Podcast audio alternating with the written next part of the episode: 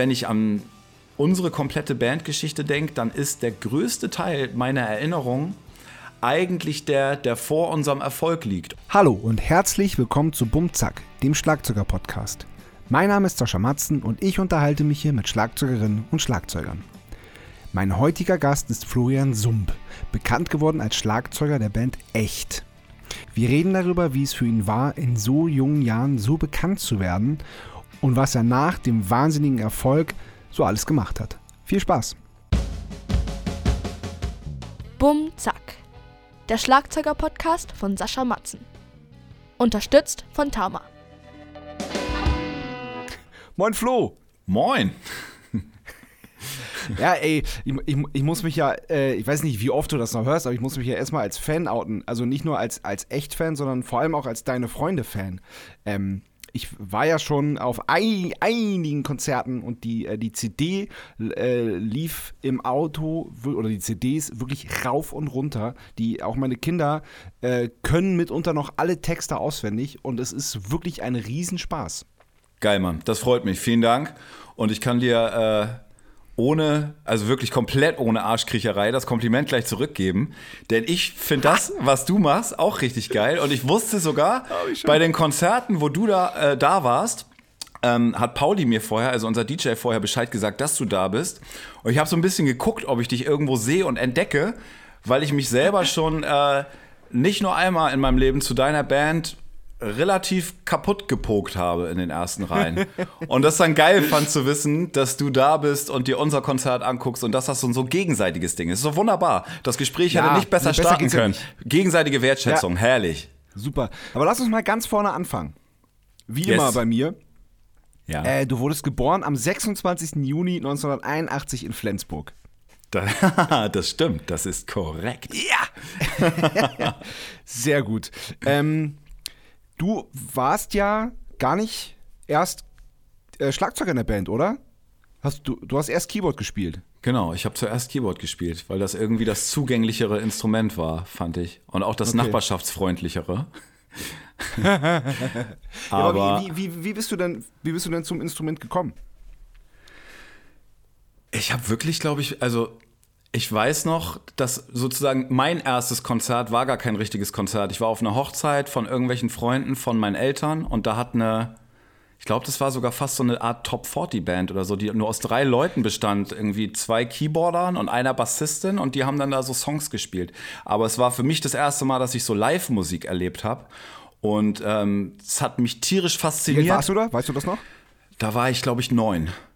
Und es war dann das erste Mal, dass ich konkret zu meinen Eltern gegangen bin und gesagt habe, ich möchte, ich möchte gern Musik machen. Ich weiß auch nicht richtig wie, aber ich, also ich habe diese, ich, ich habe diese Hochzeitsband gesehen und wusste danach, dass ich auch Musik machen möchte. Es klingt schräg, aber so ist es. Und dann haben wir uns gemeinsam dafür entschieden, dass ich, äh, dass ich mir so ein kleines Keyboard erstmal hole und guck, was sich damit so anstellen lässt und vor allem, ob der Junge dabei bleibt. Es, war, es galt ja. erstmal erst rauszufinden, ob der Junge dabei bleibt. Ja. Und äh, es hat Spaß gebracht, es hat auch irgendwie, ja, es, es war cool und ich habe dann auch in meiner ersten Band anfangs halt Keyboard gespielt. Mhm. Allerdings wirklich so, wie ich das dann später auch in einem Deine Freunde-Song beschrieben habe, dass ich ähm, mir die Tasten teilweise so angemalt habe. Ich hatte so Probleme, mir bestimmte, äh, bestimmte Tasten zu merken, habe die dann angemalt oder habe mir andere Tricks ausgedacht, um da ähm, um da irgendwie noch mithalten zu können. Und habe dann aber irgendwann gemerkt, dass es nach zwei Jahren, glaube ich, dass das Keyboard und ich einfach nicht so richtig warm werden wollen miteinander. Außerdem habe ich Hattest gemerkt. Hast du den Unterricht oder hast du einfach Learning by Doing gemacht? Keyboard hatte ich sogar ungefähr ein Jahr lang Unterricht, ähm, der aber relativ teuer war, glaube ich. Also Musikunterricht im Allgemeinen ist ja oft nicht so das günstigste. Und dann ja. äh, fand ich auch am Ende, dass da nicht, ich habe nicht genug Rock'n'Roll von dem gelernt. Ich wollte nämlich damals auf dem Keyboard eigentlich nur so Rock'n'Roll-Themen lernen und so, Blu so Blues-Sachen ja, und so. Ähm, und geile Soli. Or Or Orgel-Soli. Ähm, und dann war aber irgendwann wirklich klar, das ist es nicht. Und außerdem habe ich dann irgendwann angefangen, relativ neidisch auf unseren Schlagzeuger zu schielen den wir damals hatten. Wir waren irgendwie eine Band von Freunden einfach, die sich in der fünften Klasse zusammengetan haben. Und ich habe, wie gesagt, noch Keyboard gespielt. Es gab sogar zwei Keyboarder. Es war, eine Keyboarderin Ach, war noch geil. dabei, Martina. Martina Ja. und ich haben zusammen Ja. Another Day in Paradise gespielt.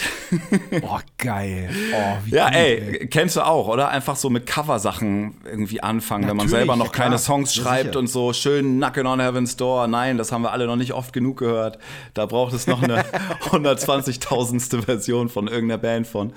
Ähm, und dann habe ich irgendwann angefangen, wirklich nach unseren Bandproben, die wir in der Schule immer hatten, wenn alle nach Hause gegangen sind, dann bin ich so einmal um die halbe Schule rum bin danach wieder in unseren Proberaum gegangen, als dann alle raus waren und habe heimlich versucht, das nachzuspielen, was unser Schlagzeuger halt während unseren Proben so gespielt hat. Ich habe mir das immer ganz genau angeguckt, habe den, habe das so Ja. aus zwei Meter Entfernung studiert und dann angefangen, seine Beats nachzuspielen.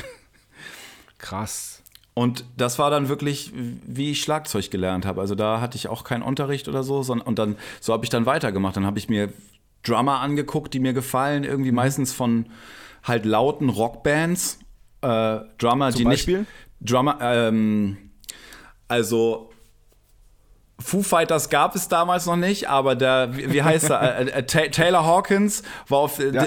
Drummer, die so gespielt haben wie der. Das waren die, die Okay, mich am ja. meisten fasziniert. So Maschinen, die einfach losknüppeln Ja. und richtig draufhauen und Ja. irgendwie schon im zweiten Lied komplett durchgeschwitzt sind. Das wollte ich irgendwie auch. Drummer, die nicht aus dem Handgelenk spielen, sondern aus dem kompletten Unterarm. Ja, sehr gut. da sind wir uns einig. Ja, hat dann auch später dafür gesorgt, dass mir ein paar, paar Möglichkeiten verwehrt blieben, dieses, diese falsche Technik, die ich mir dann angewöhnt habe, weil ich wollte dann manchmal auch gerne rumfrickeln und so frickelige Ja. Sachen sind mir nie gelungen, nie, weil Ah, dafür okay. braucht man dieses Feingefühl irgendwie locker locker aus dem Handgelenk spielen zu können, glaube ich zumindest. Ja, genau. So das- ein bisschen Technik bräuchte, bräuchte man dann doch. also hätte ich Ja. im Nachhinein dann doch auch gerne noch ein bisschen mehr gelernt, aber ähm, irgendwie war es auch. Und was vor allem der Unterschied zum, äh, zum Keyboard dann war, bei den ersten Auftritten, die ich dann später als Drummer hatte, war, dass meine Hände nicht mehr vor Aufregung so leicht zittrig waren, sondern dass du die komplette Aufregung eigentlich in deinen ganzen Körper legen konntest Ja. Ja. und an den Fällen auslassen konntest dann. So, ne? Die mussten Ja. dann leiden. Ja. Aber ähm, das, das hat mir einfach komplett, also es hat mir mehr zugesagt als alles andere jemals zuvor. Okay, cool. Ihr hieß Seven Up, stimmt das? Wir hießen Seven Up. ja, obwohl es das Getränk schon gab und wir auch gar nicht darüber nachgedacht haben, ob es da irgendwann mal so Markenprobleme. So weit haben wir einfach nicht gedacht. Ne? Wir waren eine Band, wir waren, wir waren zu Ja. siebt. Ey, wir nennen uns Seven Up, ist Ach, ja wohl krass. klar. So, ne? Ja. Wir, waren. Und wart ihr alle gleich alt? Wart, wart ihr alle elf, als, als ihr euch gegründet ja, habt? ja. Geil. Wir waren alle, alle in der fünften Klasse und es gab die Möglichkeit, wenn man jetzt notenmäßig nicht so der Überking war und bei mir war immer eigentlich Versetzung gefährdet, ähm, dann konntest du deinen schlechten Notendurchschnitt, wenn du eine AG gründest in der Schule, konntest du den Notendurchschnitt so ein bisschen auf, aufhübschen. Und dadurch haben dann mein Kumpel und ich äh, gesagt, also mein Freund Kai, einer meiner Kindheitsfreunde, Freunde, der dann später auch Gitarrist halt bei Echt äh, war, wir haben gesagt, komm, wir, wir gründen eine AG, wir machen Rock AG und dann, äh, dann retten wir so ein bisschen unseren, unseren miesen Notenschnitt übers Jahr. Das war wirklich unsere Intention damals. Dann haben wir ein paar Geil, Freunde gefragt. Gut, dass das ging. Das ging, das ging. Und da haben wir auch Mega echt. gut. Ja, und die, die, die Schule hatte einen eigenen kleinen Proberaum, wo halt so. Das waren echt so durchgenudelte Instrumente da drin und alles viel halb auseinander, aber es war eine Möglichkeit so, ne? Und dann, Ja. äh, da, da war halt ein Keyboard und ein alter Bass und ein Verstärker und eine E-Gitarre und so und alles, was man eigentlich braucht, um eine Band zu sein. Und wir konnten nichts, also wirklich nichts einfach. Und hatten aber so diesen Bock, haben gesagt, ey, lass uns, lass eine Band sein, das ist doch die coolste Idee überhaupt. Und durch diesen, durch diesen Bock und diese Motivation habe ich dann auch, genau wie meine Freunde, die, die da dann mitgezogen haben, also die, die mit, mit in der Band waren, haben wir ähm, uns krasser motivieren können und äh, uns krasser auch so weiterentwickeln können als in allen anderen Bereichen, in denen das vielleicht von uns erwartet wurde, sei es schulisch oder sonst wo. Und das war war das erste Mal, dass ich gemerkt habe, ähm, was es so mit einem macht, wenn so ein Feuer entfacht wird und wie, mhm. wie man doch besser in Dingen werden kann und äh, sich sozusagen weiterbilden kann oder äh, mehr erreichen kann, wenn man Bock auf Sachen hat. Und uns mhm. ging es ja nicht darum, damals direkt schnell einen Plattenvertrag abzugreifen, sondern es war wirklich einfach so dieses Musikmachen, dieses gemeinsame Musikmachen und eine Band sein und merken, wie sich das anfühlt, wenn Bassist und Schlagzeuger nach einem halben Jahr oder Jahr zusammenspielen, plötzlich so auf einer Linie sind und irgendwie anfangen, sich blind zu verstehen und so eine Intuition plötzlich mit da reinkommt. Ähm, super geile Erfahrung. Und da bin ich froh drüber, dass ich die schon so früh in meinem Leben das erste Mal machen durfte. Weil ich auf diese Geil. Stimme dann eigentlich cool. immer, immer weiter gehört habe. Bis heute. Ja. Ja, cool. Ähm, wie ist aus Seven Up dann echt geworden?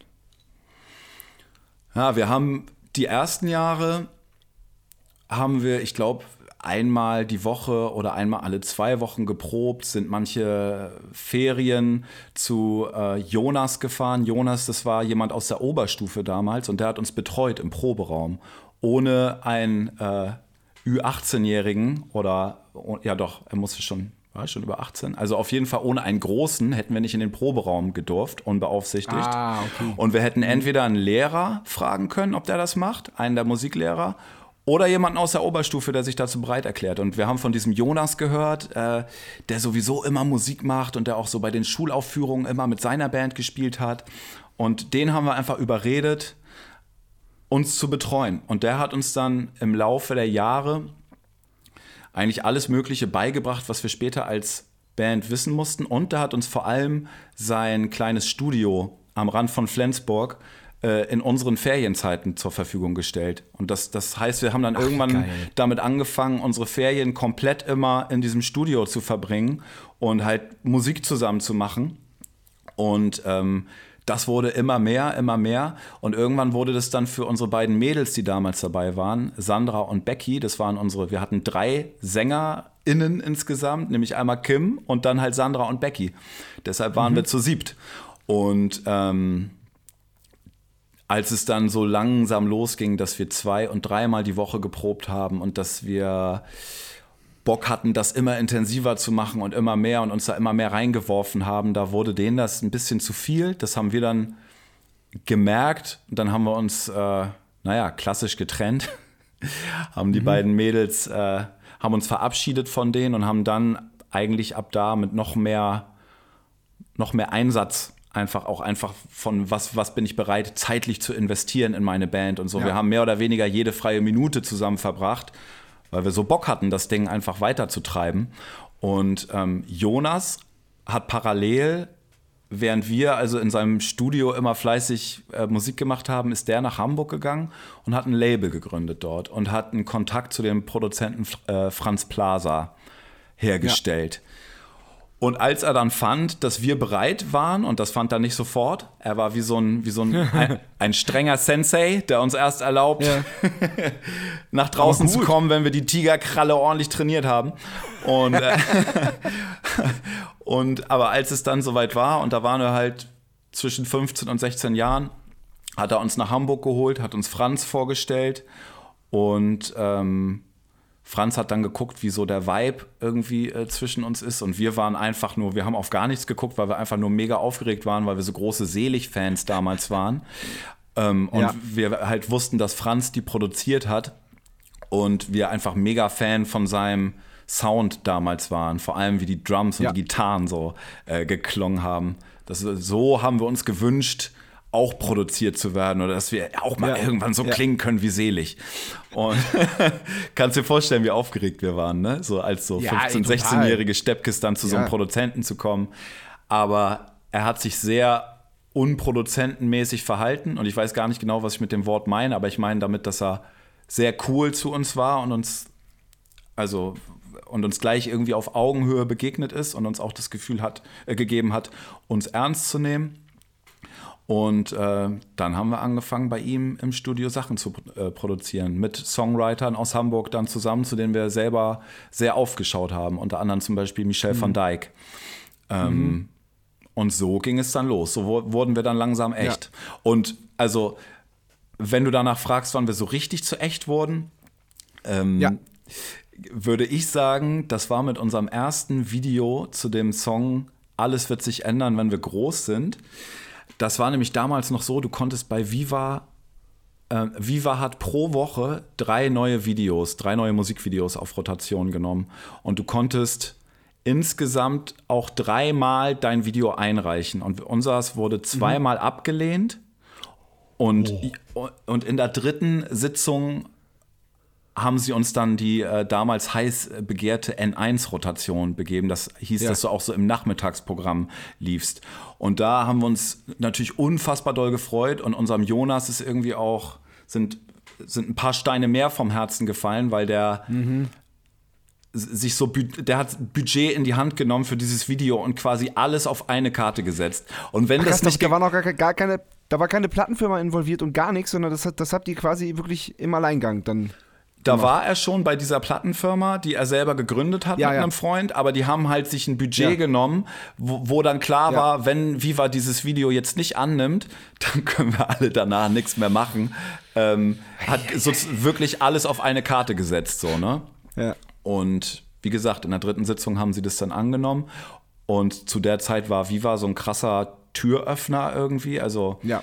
ähm, wir hatten dann dieses Video, was da lief. Dann kam automatisch, weil wir auch noch sehr jung waren, die Teenie-Presse auf uns zu und äh, ja. äh, hat, hat dann immer so ein bisschen über uns als so was ganz Besonderes berichtet, obwohl wir eigentlich was in unseren Augen ganz Normales gemacht haben. Aber es war halt ja. zu der Zeit, als eigentlich noch so Eurodance und so Sachen äh, regiert haben und alles ja. andere als normal, ich sag jetzt mal äh, normale äh, äh, deutschsprachige Bandmusik, die einfach klassisch an Instrumenten, also äh, normale ja. Band hat in dem Alter gab es dann damals nicht, zumindest nicht auf Viva und das war dann so die, die Sensation, warum so viel über die Band namens Echt glaube ich, berichtet wurde, gerade am Anfang.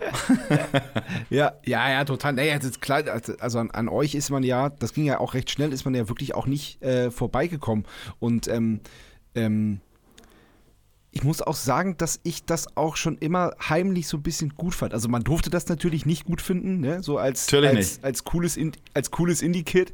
Aber, aber so heimlich habe ich mir das Video dann doch immer angeguckt und dachte so, Mann, aber irgendwie hat das, hat das ja auch was. Und ich fand euch in Interviews immer so, immer so, so, so, so, so cool, weil ihr euch dann auch einfach, also in, auf Wienerisch sagt man, ja, ihr habt euch, ihr habt euch nichts geschissen. Ihr habt einfach, ihr habt doch erzählt. Und ihr habt erzählt, dass ihr euch küsst und, und, und so. Das war alles sehr äh, sehr locker und, äh, und befreit wirkte das. Äh, zumindest, zumindest anfangs. Genau, das anfangs war das auch. Also ich würde sogar sagen, es war mhm. den größten Teil der Zeit unseres Zusammenseins so. Zum, ganz zum Ende hin waren wir so ein bisschen war ein bisschen abgefuckt dann, da hatten wir dann keinen Bock mehr auf so Bravo-Postern zu lächeln und wollten unbedingt auch so als die coolen Typen, wir, eigentlich wollten wir so sein wie so die Indie-Bands, die wir geil fanden zu der Zeit. Mhm. Und das waren halt keine Strahlemänner, sondern das waren so leicht depressive, äh, äh, melancholisch in die Ferne guckende Songwriter-Typen. Und irgendwie wollten wir sowas auch. Ähm, aber die meiste Zeit über waren wir eigentlich auch ausgestattet mit so einem guten Gefühl von, okay, wir wurden jetzt nicht, uns gibt es jetzt für uns nicht erst seit gestern, wir haben schon eine richtige Geschichte zusammen, wir haben richtig gewachsene ja. Freundschaften. Und wir ähm, und haben natürlich, wie das bei allen Freundeskreisen oder so ist, irgendwie auch so bestimmte Insider und eine eigene äh, Weltanschauung, so wir gegen die Welt mäßig irgendwie mhm. und äh, wir fünf Freunde gegen die Welt und irgendwie wir lassen uns nichts erzählen von denen. Im Gegenteil, wir haben ja das Mikro, das heißt, wir gehen raus, so wie wir Bock drauf haben. Und haben das äh, auch super konsequent, auch manchmal ein bisschen zu, zu doll, glaube ich, äh, äh, rausgelassen und waren einfach wirklich so, wie wir Bock drauf hatten in dem Augenblick. Und aber das, ja, das Gute ist, dass sich das in unseren Augen nie gekünstelt angefühlt hat. Selbst zum Schluss nicht, als mhm. wir ein mhm. bisschen cool, cooler sein wollten, als wir waren vielleicht. ja, aber ich, ähm, die, ich, das ging ja alles wahnsinnig schnell, ne? Das ist, ähm, auch wenn, wenn man sich jetzt das mal in der, in der, in der Rückschau Schau anguckt. Ich meine, ihr wart 16, als es losging und, ähm, da, äh, und das, das, ich stelle mir das vor, wie so, ich meine, das, das, war ja, das war ja für mich schon krass, als es bei uns losging. Da, da war ich Anfang 20 und das ist, war, ja, war ja nur ein Bruchteil von dem, was bei euch passiert ist. So, ähm, wie, wie, wie, wie hast wie nimmst du das wahr jetzt, wenn du, wenn du auf dein, auf die, auf die fünf Erfolgsjahre von, von, von echt guckst? Kannst du dich überhaupt noch an vieles erinnern oder wie, wie, wie ist das für dich? Ja, ich kann mich, also manchmal denke ich, ich kann mich an fast, also an alles wirklich sehr, sehr gut erinnern. Ähm, es fühlt sich manchmal so an, als würde ich auf so ein wirklich weit, weit, weit zurückliegendes Leben gucken, weil sich, also nicht, es hat sich nicht nur ver verändert, dass es die Band jetzt so nicht mehr gibt, schon seit ewigen Jahren, sondern äh, die, auch, die, auch die Welt, in der wir damals unterwegs waren, wie die Plattenindustrie äh, noch funktioniert hat und wie unterschiedlich noch diese ganzen Gewichtungen waren. Es gab im Grunde noch kein Internet, also jedenfalls nicht so wirklich etabliert. Äh, Fernsehen war super wichtig, Radio war super wichtig. Nicht, dass das heute komplett unwichtig ist, aber es hat sich so krass verschoben alles und wie die, wie die ganze Art, wie äh, Tonträger verkauft werden und wie die Branche funktioniert, das hat sich ja auch so komplett geändert. Und ich habe so in der Rückschau den Eindruck, dass wir noch, wir haben zum Beispiel mit so auch so vielen, also man, wir haben so viele Leute getroffen, die noch so waren wie, ja, so, so typische Plattenfirmenmenschen auch oder äh, Marketingmenschen, die so, wo du gesehen hast, okay, die machen das seit 20, 30 Jahren und das funktioniert mhm. immer noch und es ist so, äh, das sind so äh, spezielle Charaktere irgendwie, die die es, glaube ich, so in der Art heute auch nicht mehr gibt. Die sind aus, aussortiert mittlerweile. Jetzt sind so junge, dynamische, neu denkende äh, äh Leute an deren Stelle gekommen. Aber wenn ich an unsere komplette Bandgeschichte denke, dann ist der größte Teil meiner Erinnerung eigentlich der, der vor unserem Erfolg liegt. Obwohl mit dem Erfolg man denken könnte, dass da so die krassen Geschichten kamen und natürlich, weiß ich nicht, äh, war das dann beeindruckend auf so Sachen, weiß ich nicht, so Preisverleihungen oder diese großen Shows, die es damals noch gab, Bravo Super Show und solche Dinge mit irgendwie einem Massenpublikum und Fernsehshows und so. Man wird denken, dass das der vielleicht der interessanteste Teil unserer Bandgeschichte war, aber für mich ist es sind es eher die Jahre, die davor gelegen haben, wo wir zum Beispiel ähm, Touren in England gespielt haben, als Schülerband einfach oder in Rumänien. Wir waren äh, drei Wochen in Rumänien unterwegs und haben da in so in Dörfern einfach gespielt, wo wir morgens Ach, äh, hingefahren sind, gefragt haben, wo können wir spielen? Dann haben sie uns irgendwie, entweder gab es einen Marktplatz oder sie haben uns irgendwelche ähm, äh, Häuser zur Verfügung gestellt, wo dann abends das ganze mhm. Dorf gekommen ist und wir da einfach Musik gemacht haben so.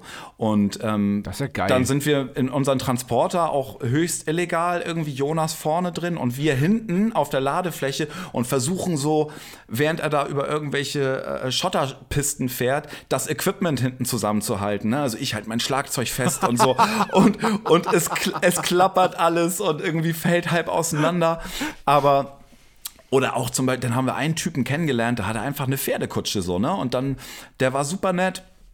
Ishti hieß der gute Mann. Und ähm, der war in unserem Alter, der war auch damals 13 oder so. Und dann hat er uns nachts abgeholt mit einer Pferdekutsche.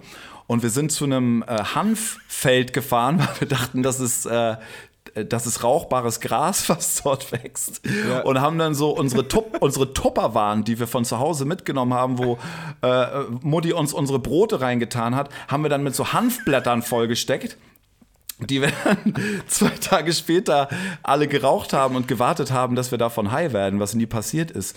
Aber so, wenn ich mir das im Nachhinein überlege, ne, dass der Typ uns mit einer Pferdekutsche einfach nachts abgeholt hat und wir da so ein Nutzhanffeld irgendwie leergeräumt haben, das sind die Geschichten, die auf jeden Fall als erstes bei mir aufploppen. Was ja. nicht heißt, dass es später nicht mehr abenteuerlich war, aber so diese Aufbauarbeit Nein, nee, nee. dahin. Ja, so, ja. ne? Ja. Das, ja. das, äh Nein, ich meine, man, man, man muss ja nur mal echt bei YouTube eingeben oder da kommen halt so die abgefahrensten Sachen. Also das, das, das Rabigramm für euch zum Beispiel, wo er euch auf dem Konzert einfach überrascht hat, äh, das, da konnte ich mich tatsächlich auch selber noch dran erinnern. Oder äh, da, da, sitzt ihr zu zweit bei, bei, äh, bei Harald Schmidt und sagt dann aber, ja, wir müssen steigen gleich noch in den Flieger und fahren jetzt zur Premiere von Crazy, weil wir da irgendwie einen Song äh, zugesteuert haben. Also, ja. das ist, also das ist schon, das ist schon ziemlich äh, verrückt.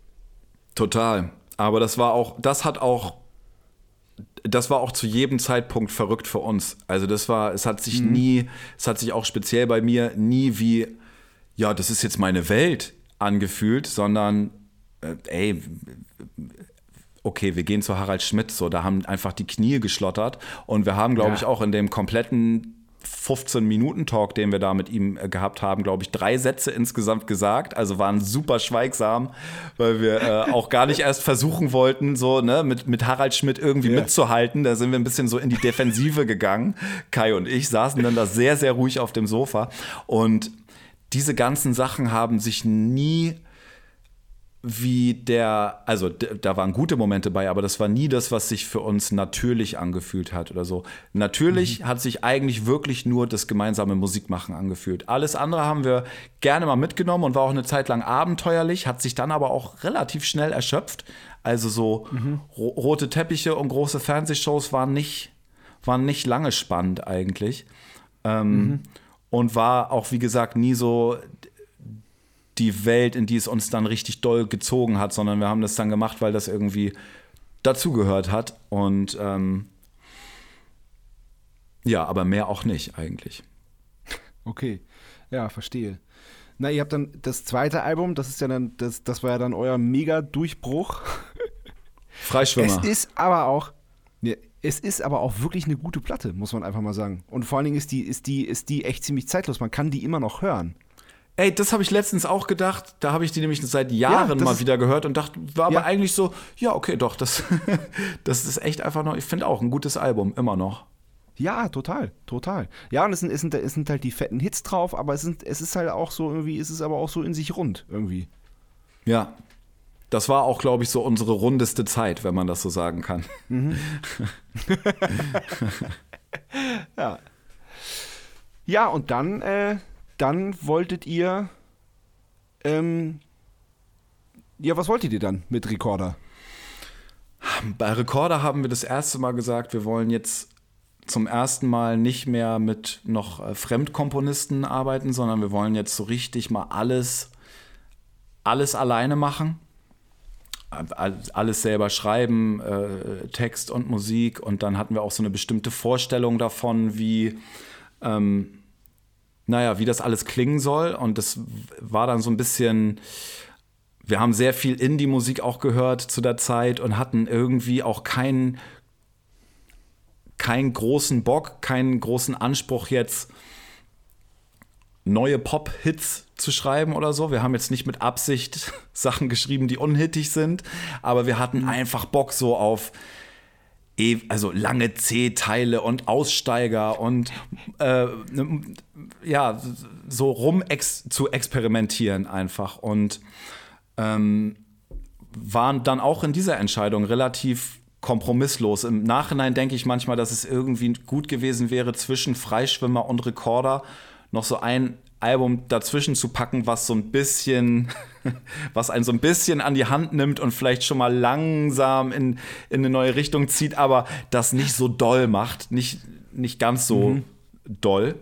Ähm, aber gut, wir wollten das so machen und wir waren auch, es gab für uns keinen Grund zu sagen, lasst uns, also wir haben nie gesagt, man muss die Kuh melken, solange sie Milch gibt oder sowas, weißt du, so ähm, auf Krampf das versuchen zu wiederholen, was schon mal erfolgreich war, das kam für uns in dem Moment einfach nicht in Frage. Wir hatten Bock, genau dieses Album zu machen und waren auch bereit, äh, die Konsequenzen sozusagen dann äh, anzunehmen.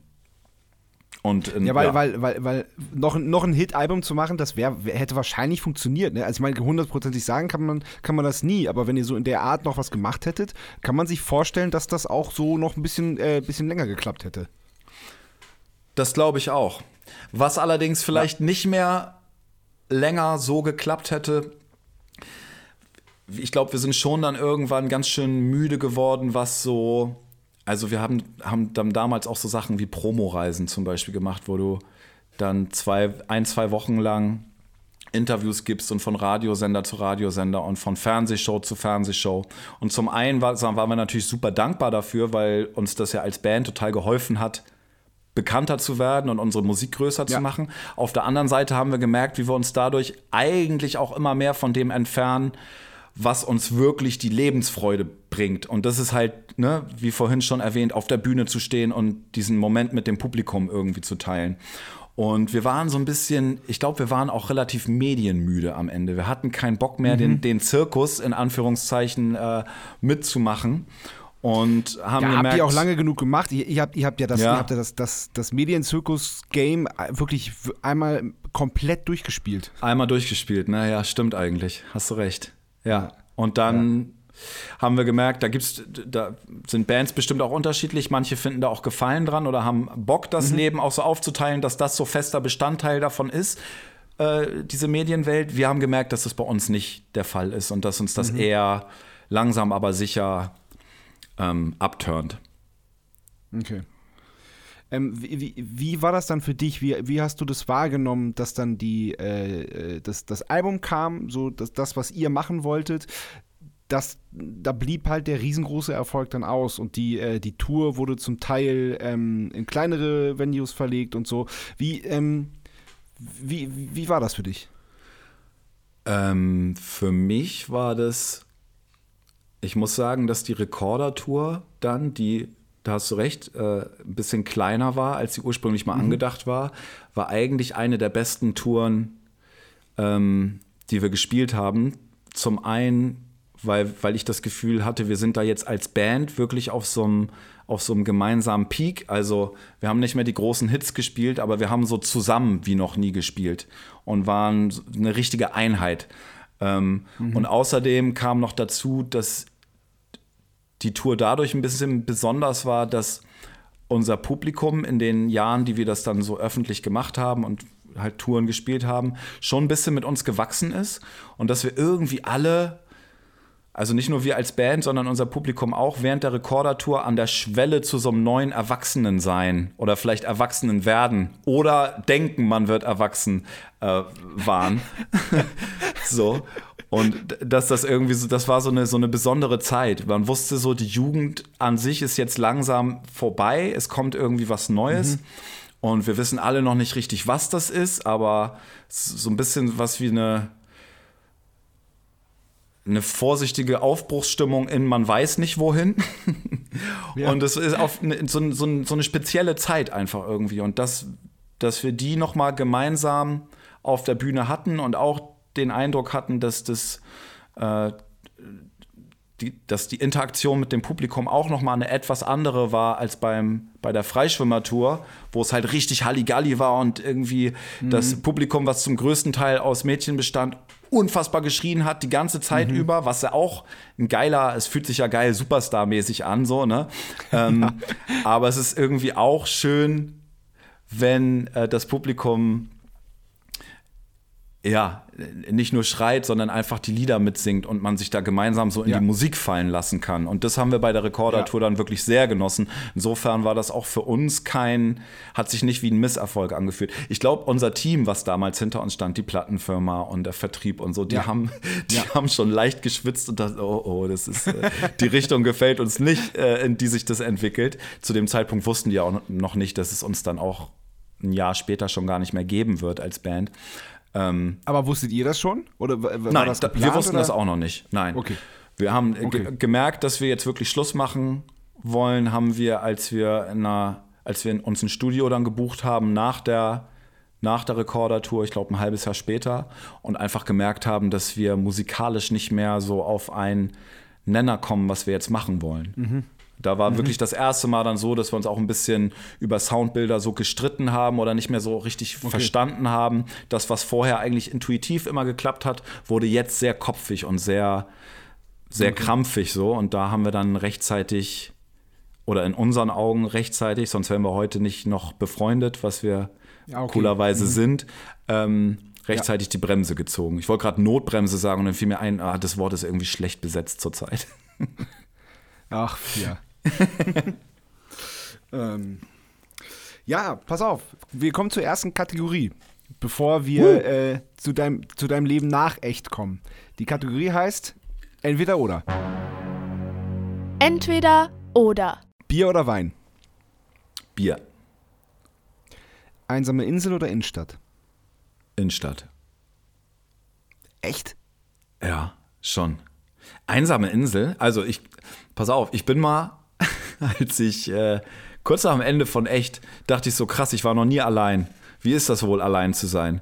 Und dann habe ich mir, dann bin ich in ein, äh, für einen Monat in Schweden in so ein Waldhaus gegangen. Aber so ein Waldhaus, was richtig im Wald drin ist und wo du acht Kilometer gehen musst, äh, zu Fuß. Ich hatte in, zu der Zeit keinen Führerschein, äh, um an die nächste Einkaufsmöglichkeit zu kommen. Und da wollte ich einfach mal gucken, wie es so ist, alleine zu sein. Ähm, die Leute kommen, glaube ich, zu unterschiedlichen Schlüssen. Ich fand es schrecklich. Ich war wirklich so, ich musste ab Woche zwei so doll durchhalten, weil ich keinen Bock hatte, durchs Schandentor wieder so zu früh zurück nach Hause zu kommen. so, das wäre mir zu peinlich gewesen. Deshalb habe ich dann so echt ja. die Zähne zusammengebissen und durchgezogen und war dann da einen Monat mitten im Wald in so einem kleinen Häuschen, in einem Holzhaus, was dann auch, das Holz hat halt gelebt. Es hat auch Geräusche gemacht, ja. die mich nicht unbedingt äh, ja. zu jeder Zeit beruhigt haben. Ähm, oh, krass, Im Winter, im Winter. So, ja. deshalb würde ich jetzt tendenziell auf jeden Fall eher in die Innenstadt gehen als auf die einsame Insel. Weil okay, bei ja, dem Wort einsam nehme ich an, dass ich dann wirklich auch alleine dort wäre. Ja, ich nehme an. Oder, oder, oder muss das gar nicht sein? Kann ich auch meine Kumpels äh, alle mitnehmen, meine Familie, meine Frau, die Kinder, wenn sie sich gut benehmen? So, so genau habe ich da noch, habe ich da noch gar nicht drüber nachgedacht. Aber eigentlich nicht. Einsam ist ja einsam. Ja, okay. Und dann bleibe ich bei der Innenstadt. Ja, okay. Das unter dem Gesichtspunkt verstehe ich das total. Kindergarten oder Bühne? Bühne. Auf jeden Fall Bühne. Fischbrötchen oder Döner? Achso, Entschuldigung. Äh, äh, Döner, auf jeden Fall Döner. äh, ich wollte gerade sagen, Kindergarten aber, oder Bühne ist auch, ich habe nochmal über, den, über, den, über die Möglichkeiten von beiden nachgedacht, aber Kindergarten ja. ist äh, da war ich ja auch lange, habe fast zehn Jahre in äh, verschiedenen Kindergärten ja. gearbeitet, was eine super Arbeit war und mir auch extrem viel Spaß gebracht hat. Aber halt auch echt, ja. auch echt Arbeit und auch echt ein Knochenjob. Und alleine die Lautstärke, die man da äh, täglich so ertragen muss, ist nicht ohne, Alter. Ja, und das, das sagt jemand, der auf, sehr lange auf Bühnen stand und da eigentlich mhm. einiges gewohnt ist so. Aber das ist schon ein Geräuschepegel, wenn du den so acht Stunden am Tag hast.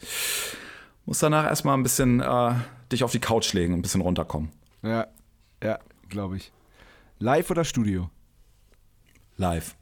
Und Studio, kann ich auch beides sagen? ich würde ich würd gern beides ja. nehmen. Ich finde nämlich den, ja. den, den Wechsel zwischen beiden so geil. Ich liebe es, im Studio zu arbeiten, wenn wir lange auf Tour waren. Und ich liebe es dann aber noch doller, live unterwegs zu sein, nachdem wir sehr, sehr lange im Studio waren. Ja, ja, ja. Und das eine geht ja auch äh, äh ohne dem anderen nicht. So, so ist es. Genau. Flensburg oder Hamburg? Uh, Hamburg, Hamburg. Ähm, und aber direkt noch ein fettes Aber hinterher äh, geschoben. Flensburg, auch eine wunderschöne Stadt, in die ich, weiß ich nicht, sehr oft, sehr, sehr oft noch fahre. Ähm, und in der ich gerne aufgewachsen bin. Aber dann ja, es cool. wurde irgendwann Zeit, die Heimat zu verlassen und nach Hamburg zu gehen. Ja. Und da bin ich dann ja auch geblieben, bis jetzt. Geil. Hund oder Katze? Gemein, weil ich hier gerade in der Wohnung bin, wo ein ganz kleiner süßer Hund ist, aber ich sage trotzdem Katze. Hab selber eine gehabt, ganz, einen ganz dicken, fetten, fernsehsüchtigen Kater. Ach, geil. Mikesh, der, äh, der war so, so chillig und so gemütlich. Ja. Ähm, daher Katze. okay. Die Ärzte oder die Toten Hosen? Die Ärzte. Und okay. ja, eigentlich also mit Seven Up damals haben wir zum Beispiel auch äh, Alles aus Liebe von den Toten Hosen gespielt. Und ich fand aber, als ich die Ärzte das erste Mal live gesehen habe in meinem Leben und auch so gesehen habe, wie die das, wie die einfach ihre, weiß ich nicht, dreieinhalb Stunden Konzerte auf der Bühne spielen und was für krasse Freestyler das auch so, so sind, wie viel Humor da in dem Moment entsteht und irgendwie, also das hat mich schon immer sehr beeindruckt und fand auch äh, Farin immer so einen krassen, eine krasse Erscheinung irgendwie. Auch ein bisschen wie aus so einem Fantasy-Film. Also er könnte auch so. Hast du, hast du mal die Reise ins Labyrinth gesehen mit David Bowie, der immer so seine Murmeln. Äh, Leider nicht. Der steht nee, immer noch auf meiner Liste. Okay, ja. okay. So könnte ich mir Farin Urlaub auf jeden Fall auch vor, vorstellen. Aber ja, die Ärzte. Geil. Selbst kochen oder Lieferservice? Leider Lieferservice. Ja. Ich bin. Äh, bekennender Smileys Suchtkunde. ja, ist doch, ist doch gut. Und ich bin gerade umgezogen mit meiner Familie und die ähm, Ja. und wir haben wirklich direkt vor der Tür so eine Filiale. Das wusste ich vorher nicht, aber das war so, oh mein Gott, es ist direkt vor der Tür, es wird mein Untergang, es wird mein Untergang. Ich möchte, dass sie mich, dass sie mich in drei Monaten dort namentlich begrüßen, wenn ich da reinkomme. Hi Flo, wie geht's dir heute? Das Übliche? Jo, das Übliche. Geile Vorstellung. Sehr gut. Äh, Vinyl oder Stream? In meinem Fall leider Stream.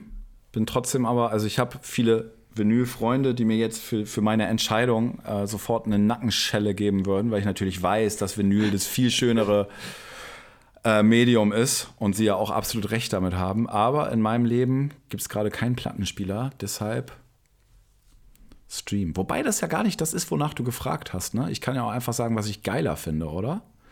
Ey, ich, nehm, ich ziehe meine. Antwort zurück und gehe eindeutig auf Vinyl. Ja, das finde ich gut. Das finde ich gut. Es ist, ähm, also das ist bei mir zum Beispiel ein klassisches beides. Wenn ich zu Hause bin und Musik genieße und der, Mhm. der, der Ofen an ist, dann lege ich eine Schallplatte auf und unterwegs, klar, äh, da wird gestreamt bis zum bis, Ich habe gerade irgendwie so die Vorstellung gehabt, dass du so im Auto so einen Plattenspieler hast. Also, das gibt's ja. Das wär, also das, das, das wäre echt der Traum. Wie geil umständlich das wäre, so viel zu groß, so ein Plattenspieler vorne auf dem Armaturenbrett. Ja, Hauptsache Platte im Auto, Alter. Fuck Stream, hier Vinyl. Woo! Ich kann nur 40 fahren und darf nicht über Huckel fahren, aber ansonsten. Schön. ja, beides. Beides ist gut. Ja.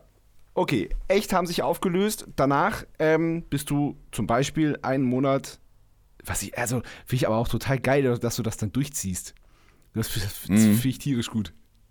Ey, auf der Rückfahrt, ne? Ich bin dann mit so einer Fähre äh, wieder, also ich musste ein Stück erstmal so im, im, mit dem Bus wieder rauskommen, erstmal dann aus der Ortschaft da. Und dann bin ich halt Ja.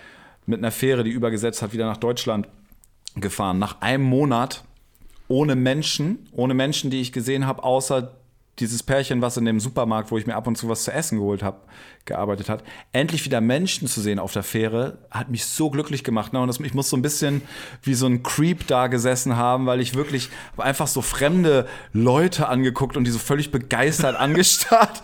Und die dachten wahrscheinlich, was ist das für ein Irrer so. Aber ich war einfach nur happy, so wieder Menschen zu sehen und zu hören, wie andere Stimmen miteinander reden und so. Es war so richtig, es Ja. war eine richtige Ja. Befreiung für mich. Ja, krass. Aber du hast dann, ähm, ich habe ähm, in einem Interview gelesen, dass du dann erstmal ein Jahr lang eigentlich nichts gemacht hast. Nach, Rumgegammelt. nach dem Ende von Echt habe ich nichts gemacht, Ja. genau. Ich hatte ein bisschen Nachholbedarf, was so Abhängen mit Freunden und äh, keinen Plan haben. Also ich wollte auch wirklich dann einfach keinen Plan haben, solange es irgendwie geht. Und nach einem Jahr habe ich gemerkt, wie das, wie das, wie, wie es dann gut war. Also f- falls ihr euch da draußen mal gefragt habt, wie lange es geil ist, einfach nichts zu tun. Ich persönlich muss sagen, ein Jahr. Man kann ein Jahr geil nichts machen und das ist auch echt cool. Und dann fängt es aber an, so an einem zu nagen und dann ist irgendwie nicht mehr, ist nicht mehr so cool. Ich sag ein Jahr. Ja. Ja, okay, verstehe. Und dann hast du gejobbt. Dann habe ich angefangen, Jobs zu machen, genau. Hab verschiedene Sachen gemacht. Alles, wofür man halt keine Ausbildung braucht. Alles, was man einfach so von heute auf morgen anfangen kann. Ja. Zum Beispiel als Fleischverkäufer. Genau, das habe ich relativ kurz nur gemacht. Ähm, aber genau, ich habe hier auf dem, auf dem Wandsbeck-Markt war das, glaube ich. Da habe ich, äh, da habe ich mit so diesen typischen langen Gabeln, die man kennt, wo man sich dann so als, wenn, wenn du in so einem, in so einem Truck halt drin stehst, wo du dich so ganz doll nach vorne beugen musst und dann drei Scheiben von der Mortadella und vier von viermal Hähnchen und so. Ähm, äh, habe ich, hab ich Fleisch verkauft an größtenteils ältere Menschen, die da eingekauft haben auf dem Fleischmarkt. Allerdings habe ich gemerkt, dass dafür eine bestimmte Motorik vonnöten ist, mit der ich leider nicht gesegnet bin. Also so dieses Feingefühl, genau, genauso viel äh, abzuheben, wie es gewünscht ist. Und ähm, es waren immer so Sachen, die sind eigentlich sehr leicht, aber die haben mir schon immer Probleme bereitet. Und deshalb, Okay. ich, ich habe nicht genügend Feinmotorik für den Job mitgebracht. Äh, Umzugshelfer war dann zum Beispiel schon ein bisschen, das hat mehr gepasst, auch wenn das dann anstrengender war, körperlicher, aber ähm, da musste ich einfach nur Sachen von A nach B tragen und das war irgendwie ein, das hat mir zum Beispiel extrem viel Spaß gebracht, obwohl mich der ach, cool. Job echt fertig gemacht hat. Äh, in der Videothek habe ich lange gearbeitet. Ich habe mal. Wie lang? In der Videothek, glaube ich, fast vier Jahre. Ach, krass, Ja. okay, wow. Ja. Also drei auf dreieinhalb auf jeden Fall, doch, ich glaube fast vier Jahre. Und ähm, ja, das war es war gleichzeitig der am schlechtesten bezahlteste Job sozusagen, den ich irgendwie damals hatte. Aber es war auch der geilste, ja. Ja, Es, okay. war, es, war auch der, es war auch gleichzeitig der Beste. So, ich hatte super Kollegen ich, und ich. es war einfach cool Ja, in der da reden Videothek wir noch, da, da, darüber reden wir ja noch unter anderem in einem anderen Podcast und zwar äh, machen wir auch eine Folge Filmsticks mit, Hey! äh, mit Dennis Düxen. Querverweis, da werden wir- ja. Da werden wir da, da auf, der, auf dem Videotheken-Job nochmal ähm, noch mal, äh, das etwas näher beleuchten. Und Yes. wann ging das los mit, mit, mit Jimpansen? Das mit Schimpansen ging, glaube ich, zwei, drei Jahre nach dem Ende von Echt los, dass ich gemerkt habe, ich habe Bock auf Rap. Also ich hatte schon immer Bock auf Rap und ich war auch schon immer fasziniert von, von Hip-Hop. Habe aber so super krasse Komplexe damit gehabt, dass ich ein Echtmitglied war und ähm, äh, kannte ja auch das Rap-Publikum, zumindest, es hat sich ja jetzt geändert im Laufe der Jahre, aber damals war das noch ein sehr ähm, da wollte man mit Popmusik eigentlich nichts zu tun haben, so. Da ging, das war der Raw Shit. Und Ja. ähm, äh, ich hatte da extreme Hemmungen, irgendwie das erste Mal auf Bühnen zu steigen, obwohl ich wusste, dass ich eigentlich das ganz gut mache und so, aber es kam halt diese, diese, diese Vergangenheitsgeschichte dazu, die es mir echt schwer gemacht hat, vor so einem Hip-Hop-Publikum auf die Bühne zu steigen. Und weil ich dann dachte, ich muss das jetzt so doppelt hart beweisen, bin ich dann immer auf irgendwelche so Jams und Battles gefahren, die es halt damals Ach, krass, wirklich noch okay. gab und habe so gesagt, jetzt so richtig, äh, jetzt gebe ich mich da halt voll rein. So, und wenn ich irgendwie, wenn ich hier vor, also wenn, wenn ich hier bestehe sozusagen, dann, äh, dann stehen mir vielleicht auch andere Türen offen. Wenn ich dieses, dieses Hardcore-Publikum, das war das damals in meinen, es waren einfach irgendwelche Kiffer, es war so für mich so, es waren so die coolen Dudes, von denen man irgendwie Respekt haben wollte und ähm, Ja. ähm, ja, also fand ich es dann gut, da den Weg der harten Schule irgendwie zu gehen. Zumindest fand, fand ich das im Nachhinein ganz schön harte Schule. Ich hätte ja auch gar nicht, ich hätte ja auch einfach anfangen können, Texte auf Beats zu schreiben oder halt Songs zu schreiben ähm, und damit aufzutreten. Aber ich dachte halt, nee, ich muss mir meine Sporen erst noch verdienen. Ich muss jetzt auf die, ich muss auf die raue Bühne und äh, mir meinen Respekt erst noch holen. Ähm, was nicht immer geklappt hat, aber was trotzdem mir so das gute Gefühl gegeben hat, mich selbst zu überwinden und etwas zu machen, vor dem ich eigentlich Angst habe und dann zu merken, dass ich darin aber bestehen kann. So, das hat mich irgendwie, es hat mir extrem viel Kraft gegeben und ist auch was, wovon ich heute immer noch zehr, glaube ich, dass, dass, dass ich die Anfänge über diesen Weg gewählt habe, Rapper zu werden, sozusagen. Und dann habe ich mit verschiedenen Leuten aus meinem Umfeld, unter anderem auch schon DJ Pauli, der ja jetzt, also der, unser Produzent von Deine Freunde und ein sehr guter Freund von mir, mit dem habe ich damals schon angefangen, halt so Hip-Hop-Tracks dann zu machen, wo er klassisch Beats gemacht hat mit der MPC Ach, okay. oder halt irgendwie so wirklich äh, Vinylplatten gesampelt hat und äh, ich dann die ersten Jimpansen-Texte so darüber aufgenommen habe. Gab noch ein paar andere Leute, Geil. mit denen ich das zusammen gemacht habe, aber das war so der, Ja. der Beginn. Und dann sind wir auch wirklich, also drei Jahre lang, glaube ich, überall aufgetreten, wo man uns gelassen hat.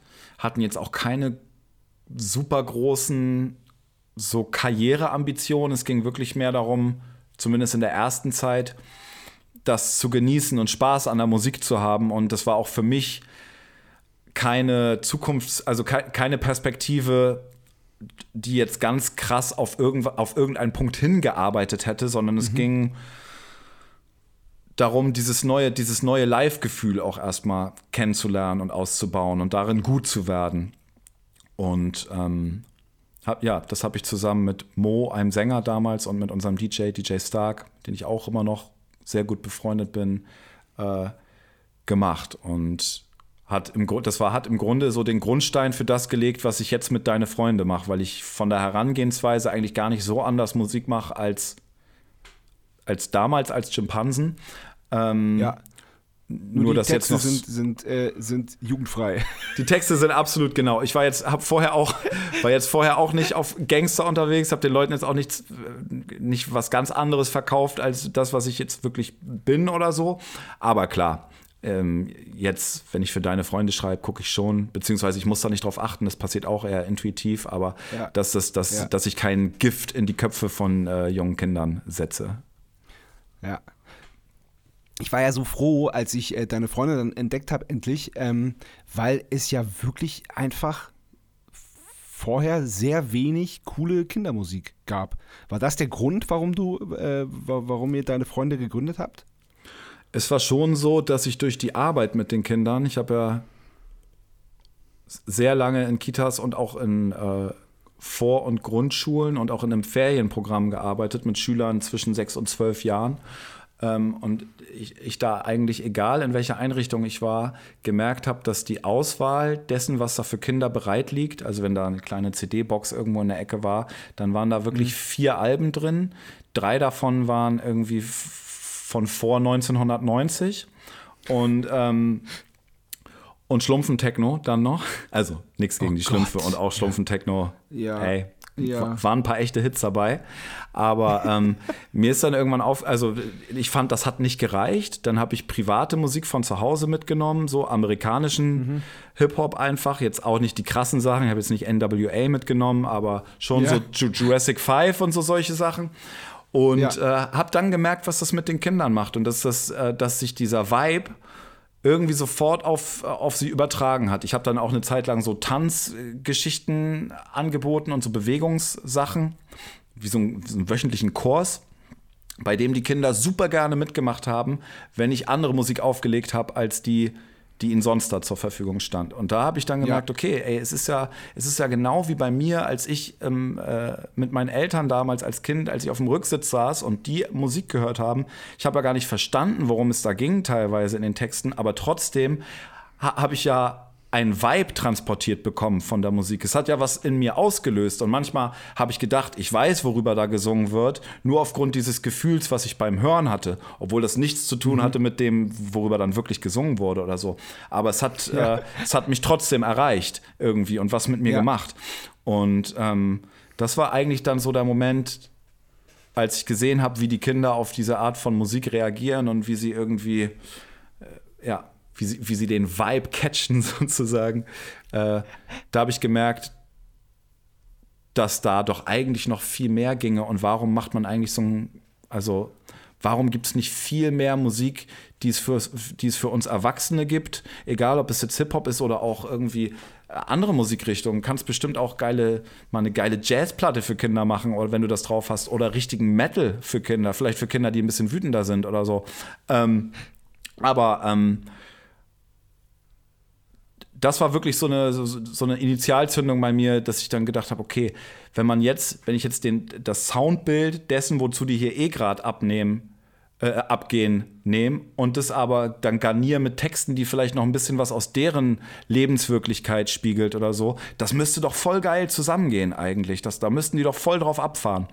Und dann habe ich Pauli getroffen, mit dem ich, wie gesagt, eh schon lange Musik zusammen gemacht habe, habe dem von dieser Idee erzählt, habe ein Lied geschrieben, unseren Schokoladesong über Ja. die, die, die Schokoschublade, die eigentlich fast jede Oma bei sich irgendwo in ihrem viel zu großen Wohnzimmerschrank hat, so. Ja.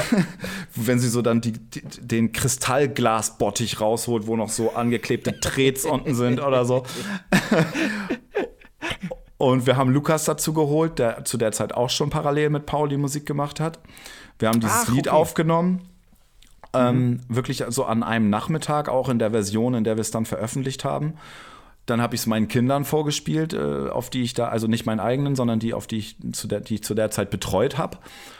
Und die sind halt da total drauf abgegangen und haben dann die nächsten Tage immer, yeah, lecker Schokolade und so. Und ähm,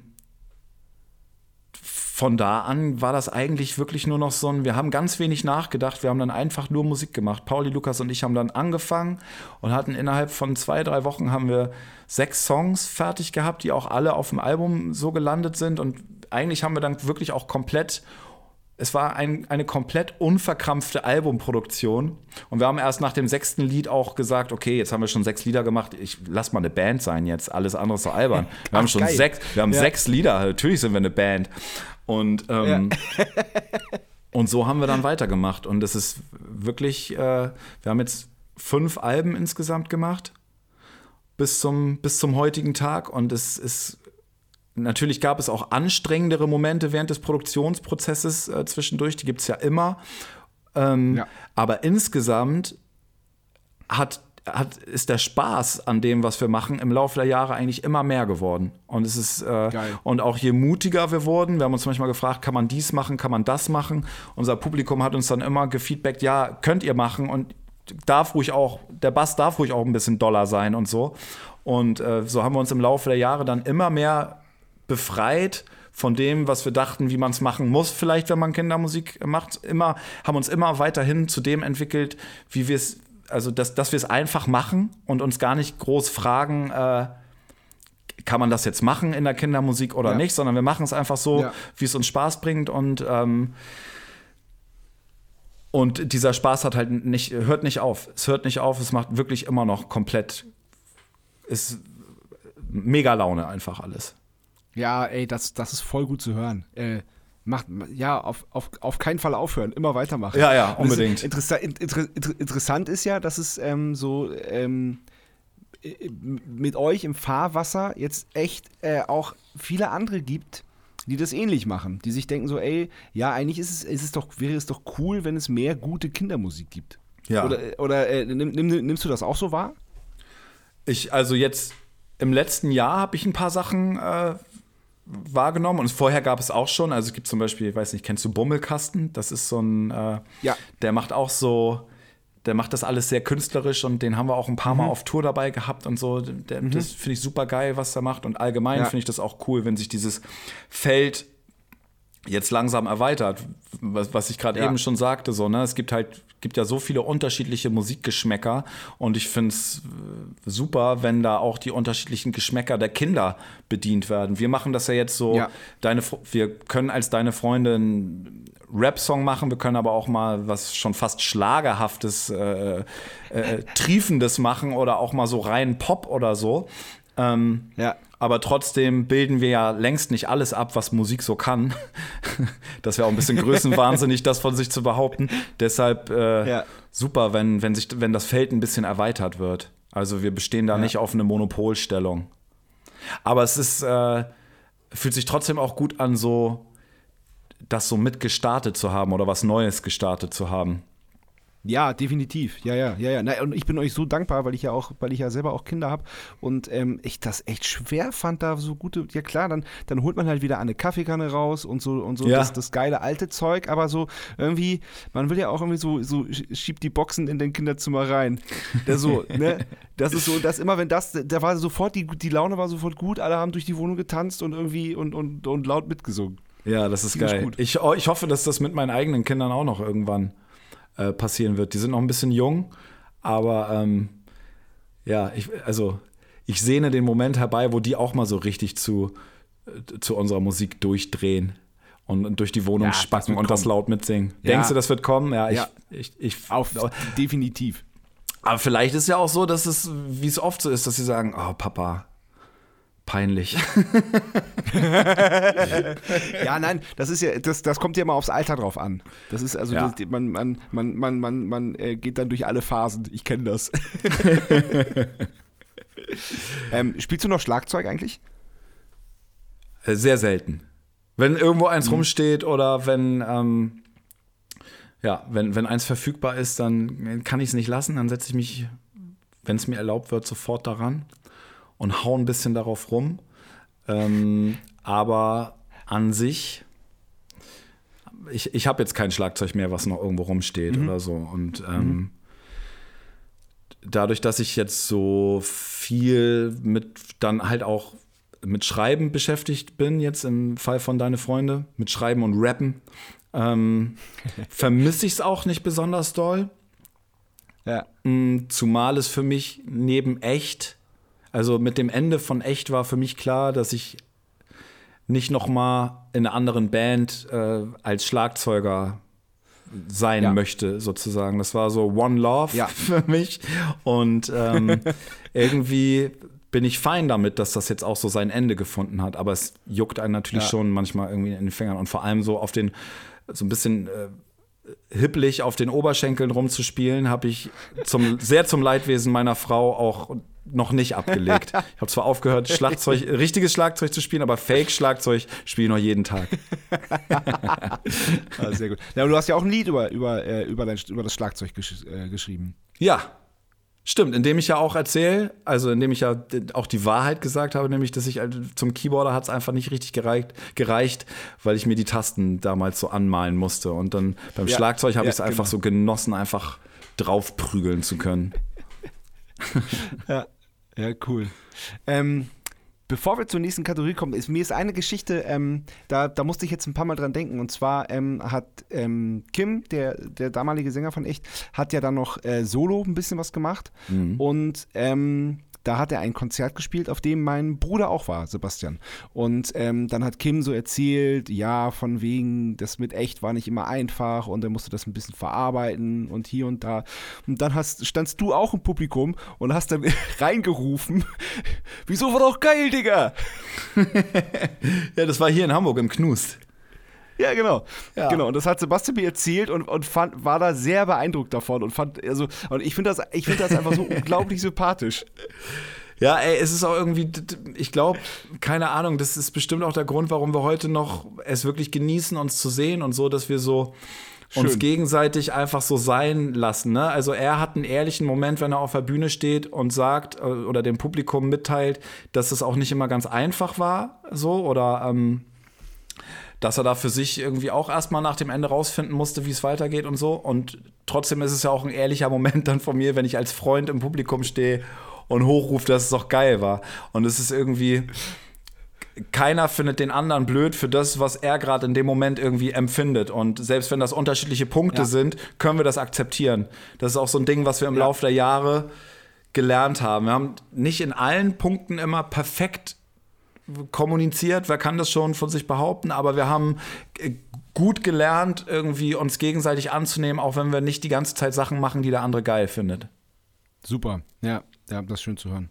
Äh, apropos mein Bruder, wir kommen ähm, zur letzten Kategorie und die heißt, Sebastian Matzen hat eine Frage. Sebastian Matzen hat eine Frage. Moin Flo, hier kommt meine Frage.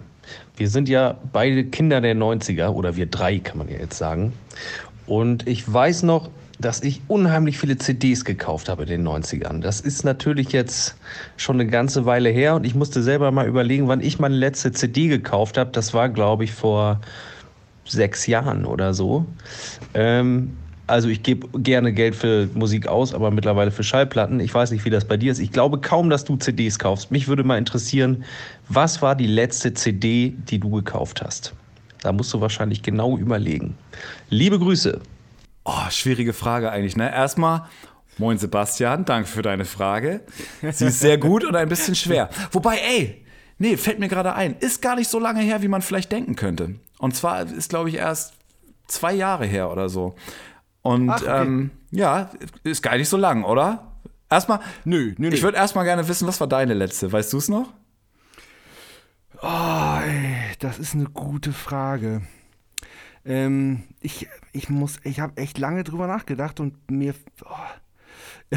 Weißt du, was mir tatsächlich eingefallen ist, jetzt unabhängig von unserem Gespräch? Na? Ähm, ich habe mir eine, äh, eine Deine Freunde-CD gekauft fürs Auto. Ah. Damit man das im Auto auch, auch hören Gute kann. Wahl. So, das, Sehr das gute muss, Wahl. Ich Weiß nicht, war ich, ich bin, bin mir nicht sicher, ob es die letzte war, aber es war auf jeden Fall eine der letzten CDs, die ich mir gekauft habe. Ich glaube sogar auf dem Konzert. Damit du die im Auto hören kannst, hast du keinen, hast keinen Plattenspieler im Auto oder was? Als Rap-Fan kommt man ja nicht drum rum. Ich weiß nicht, ob du das mitbekommen hast oder ob du, Sebastian, das mitgekriegt hast, aber es gibt ja diese Boxen immer, die Rapper verkaufen. Oder Rapperinnen, wenn sie ein neues Album veröffentlichen, wo dann die CD drin ist und noch irgendwas anderes. Meistens so Sachen, die man nicht unbedingt braucht, aber ähm, dadurch ist es dann halt eine schöne Box, die einem nach Hause geliefert wird. Und die letzte, die ich mir da bestellt habe vor knapp zwei Jahren, war das Album von einem jungen Mann namens Mauli. Ähm, sein Album Autismus und Autotune hieß es, glaube ich. Bin mir gerade nicht ganz sicher. Ähm, das wurde geliefert, ne? die CD wurde geliefert, zusammen mit wunderschönen verschiedenfarbigen Mauli-Socken, die er da noch mit reingepackt hat. Und ich glaube, er hat auch noch ein paar, geilerweise ein paar äh, Drum-Sounds zum, äh, zum, zum Selbstproduzieren, also Sounds, die er auf dem Album selber benutzt hat, mitgeschickt, Das damit man seine eigenen Beats bauen kann. Fand ich auch ein gute, Ja, gutes das- Gimmick. das ist fresh. Und das war meine Ja. letzte CD. Das war mein letztes Album. Zwei Jahre her. Geil, Mauli, sehr gut. Super. Ey, Flo, ich danke dir tausendmal. Das war ein Spitzengespräch. Es hat echt großen Spaß Fand ich auch schön. Hab mich sehr darauf gefreut und du hast mich nicht enttäuscht. Ja, war geil mit mir. Danke. Liebe Grüße an deine geile Band. Ne? Ich hoffe, es dauert nicht zu lang, bis, Ja. äh, bis Ja. mal wieder äh, gepokt werden kann. Ja, bitte. Ja, und grüßt, äh, grüßt Lukas und Pauli auch ganz lieb. Pauli habe ich ja, äh, kenne ich ja auch, der, der hat mal einen echt geilen Remix, äh, Remix gemacht für uns. Ach, wirklich? Ja, genau. Schön. Also, äh, Boris hat gesungen. Also Pauli ist ja auch der DJ von, und Produzent von Fettes Brot. Ähm, Boris hat gesungen und ähm, Pauli hat die Musik für den Remix gemacht. Ach, cool. Alles Nein, klar. gar nicht Remix, ein Lied. Äh, bum, bum, bum heißt das. Einen eigenen Song sogar. Du, den Ja, muss er genau. mir noch mal äh, vorspielen. Schön auf Vinyl im Auto nächste Woche. Ja, sicher, so wie der. Bis bald im echten Leben. Danke, hat Spaß gebracht. Mach's gut. Ciao. Tschö. Das war Bum Zack. Bis zum nächsten Mal.